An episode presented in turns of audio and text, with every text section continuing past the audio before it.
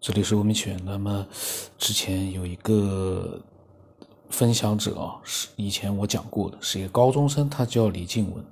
那么那一天呢，我在问他，我说你现在上高级了？他跟我说他现在已经上大一了。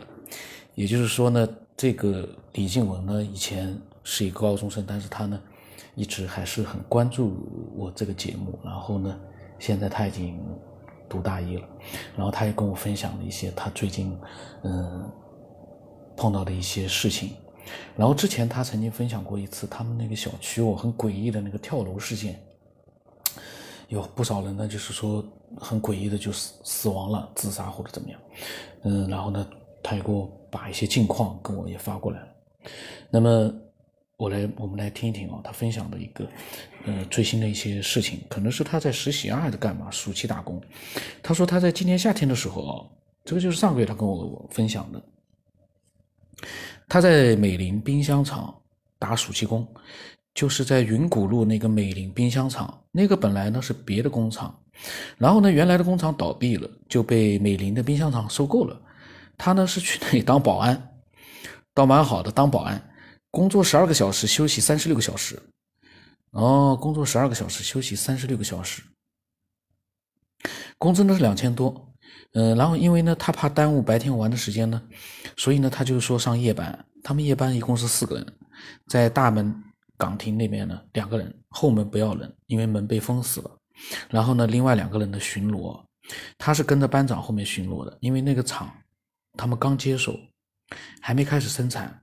他呢就跟班长两个人呢要巡逻到办公室啊、厂房啊各个地方，然后呢办公室呢是一个大楼，有六层，厂房呢有五个那种铁皮盖的那种，嗯，很大。他们基本上厂房不怎么去，因为那里面什么也没有，所以主要呢巡逻办公楼。那个办公楼里面很怪，因为那是上夜班，所以他们不可能一夜不睡，而晚上呢。办公楼里面也不会开灯，他们都是带着手电筒巡逻。哟，这个场景还挺像那个电影里面的那个，嗯，有些电影里面的场景啊，很安静的办公楼不开灯，拿着电手电筒巡逻，这个也还是有点小小的恐怖呢。如果是我，我会觉得恐怖的。那么他们然后呢遇到了很多奇怪的事。第一个奇怪的事哦，就是他听到了脚步声。在二楼的办公室有一个沙发，只够一个人睡，所以呢，他跟班长不睡在一起。然后呢，他有一天晚上睡觉的时候，听见了走廊好像有脚步声，就是那种高跟鞋的脚步声，感觉就一直来回的走，他很害怕。因为是夏天，所以他把门关起来，开着空调的门也是反锁的，但是他还是很害怕，所以就闭上眼睛。过了一会儿，很困，就睡着了。胆子够大了，如果是我，我睡不着的，因为我一直在想，我关了门，那他在房间里怎么办？这个那种恐怖感啊，嗯，是没有经历过的人呢，可能比较难以体会。我呢，有一段时间呢，其实已经不觉得恐怖了，但是可能是不是因为？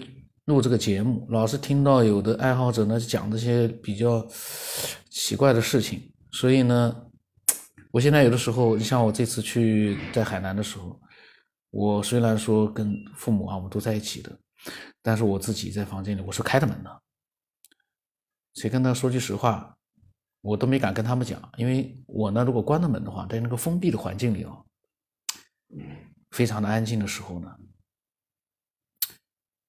会有点恐惧感，这个跟这个做这个节目、录这个节目可能也有一点关系呢。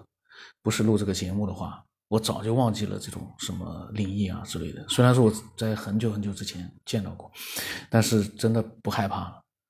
可是 这个节目里面太多的人跟我讲，所以呢，天天你在听，你晚上你还能不想吗？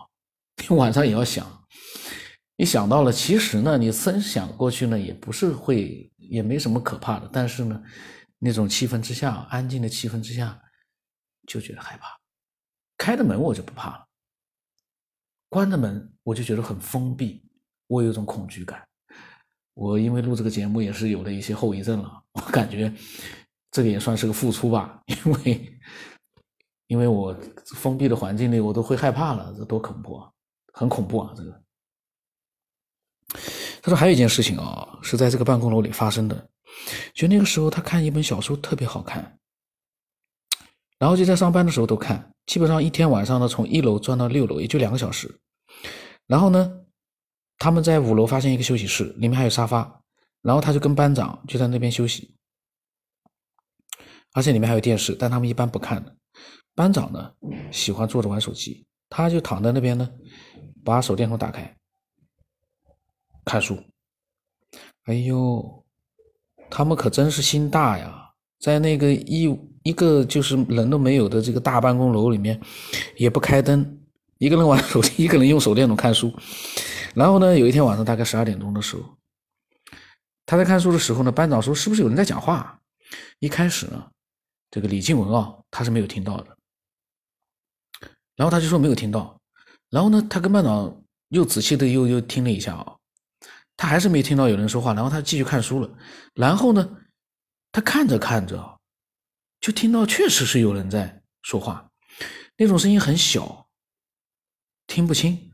就像是在窃窃私语，然后呢，他看了一下班长，班长说让那个李静文跟他一块出去看看去，然后他们又出去看了一下，走廊上什么也没有，也没有窃窃私语的声音了，然后他们就回去了。他把那个休息室的门反锁了起来，然后过了一会儿，又听到了那个说话的声音，他就问班长说：“你有没有听到又有人在说话了？”然后呢，就准备出去再看一下。班长说：“不要出去看了，让他睡觉。”然后他就跟他躺在沙发上睡睡觉了。但是就在这一晚，就这一个晚上，他说以后的二十天、二十多天就再也没有人窃窃私语了。后来呢，他就辞职了，就没有干了。他说还有几个印象深刻的梦，他说下次再说。他的梦哦，感觉百分之八十都会醒来就会忘了。我呢，不是百分之八十，我是百分之九十九。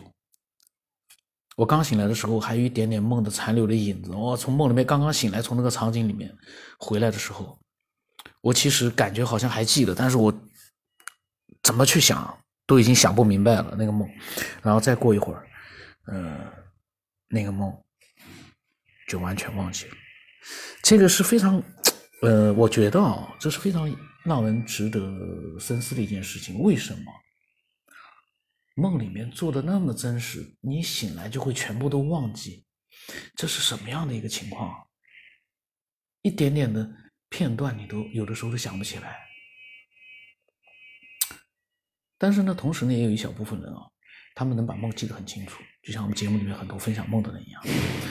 可是大多数人确实呢，记不清自己梦里面所做的各种各样的一些场景啊、情节啊。说的话啊、干的事儿，基本上都记不清了。这个是很有意思的，很奇怪的。然后李静文跟我讲啊，他说的更新的有点慢了，他说比以前慢多了。我呢，我说会控制速度的，因为节目太多了。他呢，还是喜欢那个时候一两天一期的时候。他说现在呢，要等一个礼拜才能更新一期，还等的还挺煎熬的。哎呀，我就觉得李静文真的是忠实听众。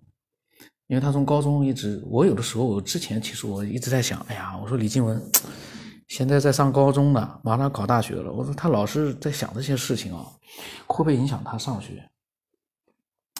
嗯，所以呢，那一次呢，我呢跟他讲，我说你高几了？他说大一了。我说哦，那就好。我说，我说那有时间的话，多多分享自己想法。我说我们可以探索很多的东西，因为他年轻，他有很多发散性的思维。而且他现在上大学了，也不用去为了这种功课学业去放太多的，当然了也要去，但是不会像高中的时候那样，那么太多的精力都在做作业上面。然后他说呢，他说好的呀，他说后来呢，前几天呢，他说他去年说的那个小区哦，今年到今天又非常非正常死亡了四个人了。他说今天下午就那天跟我讲的时候，那天下午。二十五栋跳楼又死了一个，他跟我把照片给我发了一些照片啊，是当然没拍到人啊，就是远处拍的照片，他没有敢靠得太近。我说这个就晕了，我说这有点不正常，因为之前他节目里面以前分享是死了人也蛮多的，今年他说又死了非正常死亡了四个人，非正常死亡了，不是自然死亡，所以我就觉得，哎呀，被他一讲，我觉得还蛮神奇的。那么他呢又给我发了一个群里面的说，大家在聊天呢，说小区又跳了一个，今天晚上跳两个了，人家有人来问真的假的，然后呢有人证实呢是真的。然后呢，因为他呢不在家，他也不太清楚。我说呢，有点恐怖了。怎么说呢？这个事情是这样，你如果说，呃，你开始第一集的节目那时候分享他讲的时候死了多少非正常死亡，第一次刚听到我在讲，哎呀，这个这么大小区，有的可能不是非正常死亡，有的可能是因为谣传，这玩意最后剩下来可能也也是没几个，但是呢。他是一直在关注这个事情的。那今年非正常死亡四个，这个数字应该是不会不会差。然后，尤其是他跟我分享的一天，有有非正常死亡的一个跳楼，就这样的一个数据量发生在一个小区的里面啊，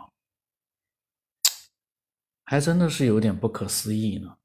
当然，具体的我们不太清楚，我们只是从旁观者的角度来说，觉得是不太可能。不太不可思议，因为大家想想自己所住的小区，哪里会有哪里会有那么多的那个非正常死亡？有那么多非正常死亡的话，说句实话，这就很奇怪了。嗯，总之呢，嗯，李静文，我相信啊，他以后会分享更多的他的一些各种各样的一些经历和想法。嗯，那么李静文他分享的东西呢，嗯，我相信大家其实听的内容也都可以。听到他是不会去瞎编的，嗯，这样的一个年轻人，现在是上大学，嗯，未来他会有更多的思索，我也期待他能够分享更多，分享的更多一点。那么今天就到这里吧，把他的这个分享录完了之后呢，我下来会录录其他的一些更多的分享。那么我的微信号码是 x 五三四七八五八四五。嗯，期待更多人的一个分享。那么就是刚加的听众呢，我都会接受了。就是朋友圈是关闭的，我会在就是就是听众能够分享一些内容，让我明白到他是一个真正的分享者之后呢，我我会就是更多的让他嗯跟他进行一个交流。那么今天就到这里吧。